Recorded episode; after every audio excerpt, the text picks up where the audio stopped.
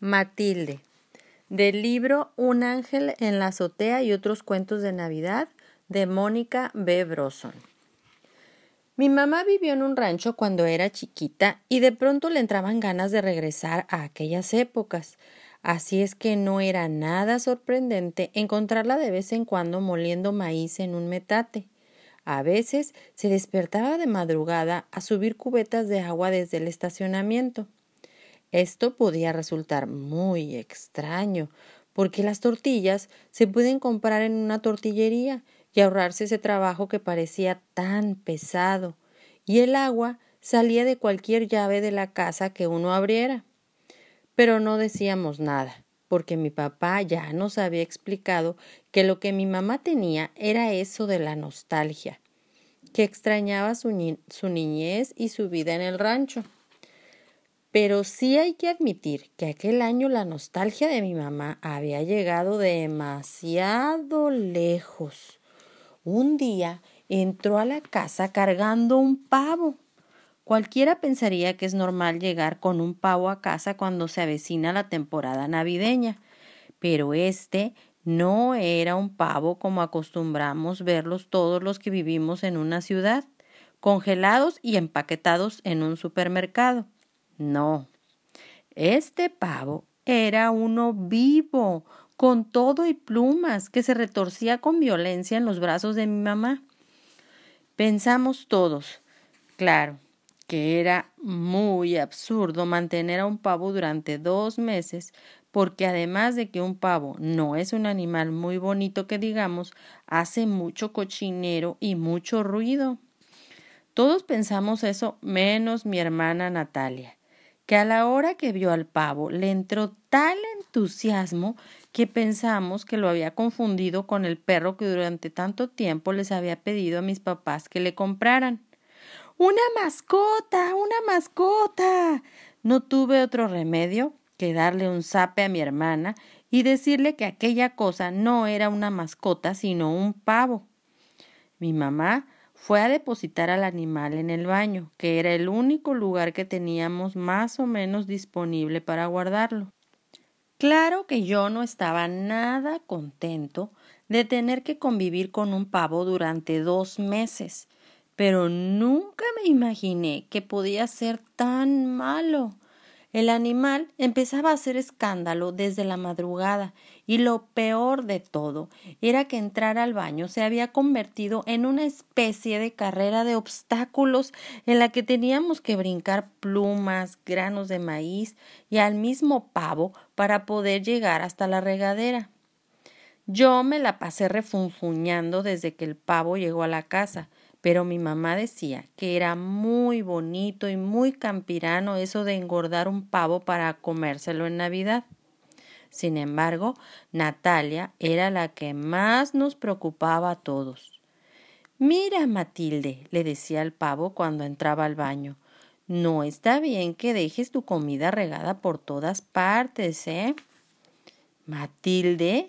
¿Cómo que Matilde? le preguntó una vez mi papá. Así se llama mi pajarito. Es un pavo, Sonsa, le dije yo sin usar tanta paciencia como mi papá. Y además, no puedes ponerle ese nombre. ¿Cómo sabes que es una pava y no un pavo? Natalia miró al animal con detenimiento. Le examinó un poco las plumas, le levantó la pata y me dijo simplemente Pues no sé si es pavo o pava, pero igual tiene cara de Matilde. Yo no entendía qué de interesante le podía encontrar mi hermana a sentarse tardes enteras frente a un pajarote tan sin chiste, pero varias veces la escuché platicando con Matilde. Y es que finalmente, eso sí, todos nos acostumbramos a llamar al pavo por ese nombre. Natalia, mejor no juegues tanto con el pavo, le advertía mamá al ver que no se separaba del animal. Mi hermana no le hacía caso y les provocaba a mis papás una gran inquietud que los tuvo largos ratos sentados frente a ella, escuchando las conversaciones que se inventaba con el pavo. Mis padres estaban muy preocupados por el desencanto que se le iba a venir encima a Natalia cuando llegara inevitablemente la hora de cocinar a Matilde, de manera que, que procuraban hablar mucho de la condición del pavo como futura cena de Navidad. De cualquier forma, pasamos los dos meses conviviendo con Matilde. Mi hermana se entretenía dándole de comer, paseándola en círculos alrededor de la sala y tratando de enseñarle a dar la pata a cambio de un grano de lote, cosa que por supuesto nunca logró.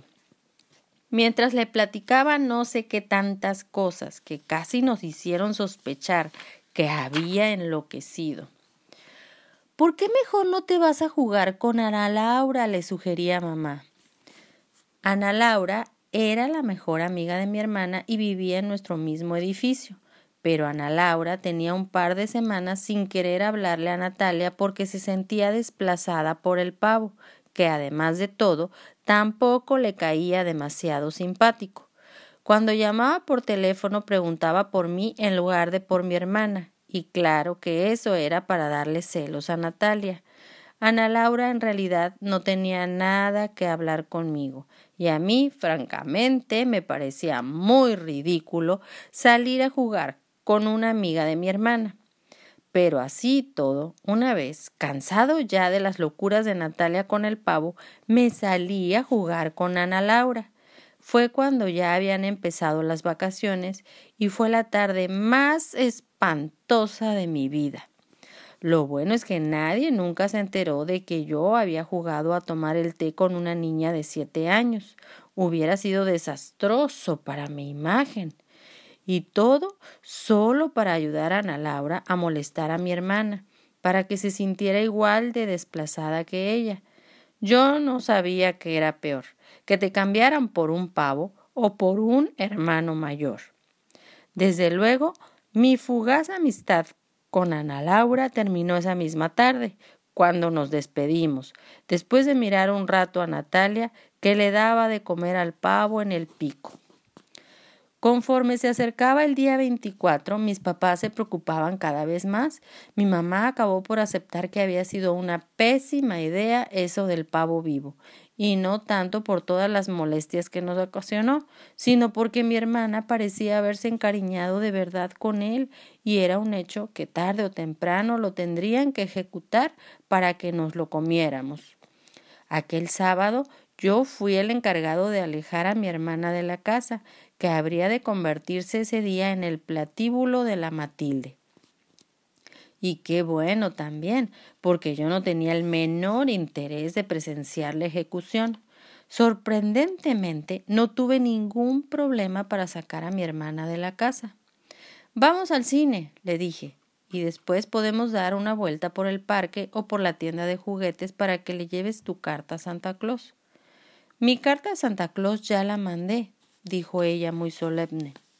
Sin chistar ni insistir en que nos lleváramos a Matilde al cine, Natalia salió conmigo de la casa. Durante toda la tarde la noté triste y pensativa. No le entusiasmó la película, ni el parque, ni la tienda de juguetes. Volvimos a casa como a las siete. Para esas horas Matilde ya no estaba dando lata en el baño, sino en el más allá y su cadáver recibía inyecciones de jerez y leche en la cocina. Natalia dijo buenas noches y se fue directamente a su cuarto y mis papás pudieron ahorrarse el discurso que tenían preparado para contestar a las preguntas que ella no hizo. Y sin embargo, más tarde, desde afuera, la escuché sollozando. A la noche siguiente todos imaginamos que íbamos a presenciar una escena muy trágica a la hora en que Natalia viera en la mesa a Matilde, cocinada y rellena de carne con pasitas. Y sí, un gesto de tristeza se dejó ver en su rostro cuando vio a su mascota tan doradita. Pero no solo no rompió en llanto, sino que con aparente gusto se comió un par de rebanadas de la pechuga de Matilde. No es que me guste tanto, me dijo al oído al acabarse la primera rebanada, pero así Ella va a estar siempre conmigo. Yo acaricié la cabeza de mi hermana y ella sonrió. Creo que algo le decía que a la mañana siguiente, en una cajota en el sillón de la sala, encontraría a Ramona, una mascota de verdad que movía la cola, ladraba y lo mejor de todo, que no estaba destinada a convertirse en una cena. Y, colorín colorado, este cuento se ha terminado.